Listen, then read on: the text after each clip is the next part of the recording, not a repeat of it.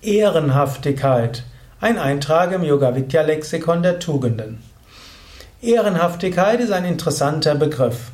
In früheren Zeiten war die Ehre etwas von einer besonderen Bedeutung. Ganz früher war die Ehre etwas, was man Gott gibt. Ehre sei Gott in der Höhe.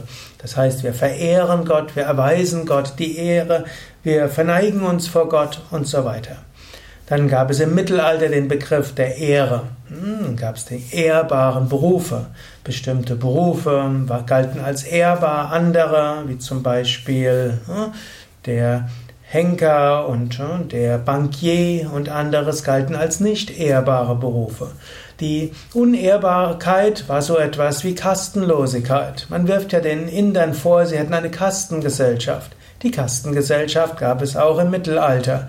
Da gab es die verschiedenen Grade auch von Freiheit und Unfreiheit, von Ehrbarkeit und Unehrbarkeit und so weiter. Wenn man mit einem unehrbaren Menschen zusammen war, dann war man sogar verunreinigt. Gut, in, dann im Zuge der hm, Aufklärung und des aufstrebenden Bürgertums, dort wurden die Begriffe der Unehre anders definiert. Anstatt dass man von Beruf her und Tätigkeit und Stand her als ehrbarer oder unehrbarer gegolten hat, sollte es jetzt eine gewisse Tugendhaftigkeit sein. Und so gab es dann den ehrbaren Kaufmann. Hm, wenn man ein ehrbarer Kaufmann ist, ein ehrlicher Kaufmann. Und so wurde Schritt für Schritt Ehrbarkeit in Richtung hm, Tugendhaftigkeit gebracht. Alte Relikte des Begriffes Ehre sind dann ja noch in die, in die Duellierpraxis des 19. Jahrhunderts hineingegangen, wo zunächst nur der Adel, später aber auch das Bürgertum gedenkt, gedacht hat, er wird in seiner Ehre gekränkt, der musste anschließend den anderen zum Duell herausfordern und dann, wenn das mit Pistolen oder Schwertern gegangen ist, dann konnte der, ist einer von beiden sogar getötet worden. Gut, irgendwann wurde diese Duellierpraxis glücklicherweise verboten. Und bis heute hat dieser Ehrebegriff so zwei äh, Facetten. Zum einen ist es der Ruf, den man hat, hm, im Sinne von, wenn ein anderer einen beleidigt, dann ist man in der Ehre äh, irgendwo verletzt. Und so gibt es tatsächlich auch ehrverletzende Worte und das ist sogar strafbar. Hm, also angenommen, man äh, sagt zum Beispiel über den Bundespräsidenten eher verletzende Worte, das, dann kann die Staatsanwaltschaft äh, aktiv werden. Oder angenommen, ein Beamter wird gekränkt, eine Beamtenverletzung, Beamtenbeleidigung, wenn man etwas sagt, was den Beamten in der Ehre verletzt, auch dort wird der Staatsanwalt aktiv. Und auch im Zivilrecht. Wenn jemand anders dir etwas sagt, was dich in deiner Ehre kränkt, kannst du den anderen vor Gericht verklagen. Das ist also der eine Aspekt der Ehrenhaftigkeit.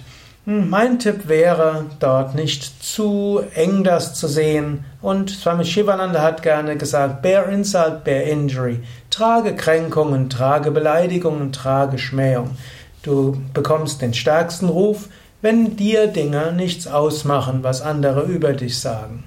Hm, wenn du inmitten von Beschimpfungen gleichmütig bleibst, dann hast du wahrscheinlich deine Ehre besser bewahrt als durch alles andere.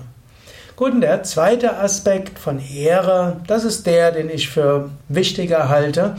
Ehrenhaftigkeit heißt, du bist, hältst dich an die Ethik. Und wie ich nicht müde werde zu betonen, die fünf Yamas von Patanjali sind meiner Ansicht nach die genialste Weise, die gesamte Ethik zusammenzufassen. Ahimsa heißt nicht verletzen und Mitgefühl. Satya heißt Wahrhaftigkeit. Dann Asteya heißt äh, nicht stehlen und heißt Ehrlichkeit. Brahmacharya, Vermeidung sexuellen Fehlverhaltens und Aparigraha, Unbestechlichkeit. Weder andere bestechen noch selbst bestochen zu werden. Wenn du dich daran hältst, dann bist du ein ehrenhafter Mensch. Hm, früher hätte man auch gesagt von Würde. Es ist würdevoll, ehrlich zu sein. Und ehrenhaft heißt eben auch, dass man sich an die Ethik hält. Zur Ehrenhaftigkeit gehört wahrscheinlich auch ein, ein gewisser Grad an Gelassenheit dazu.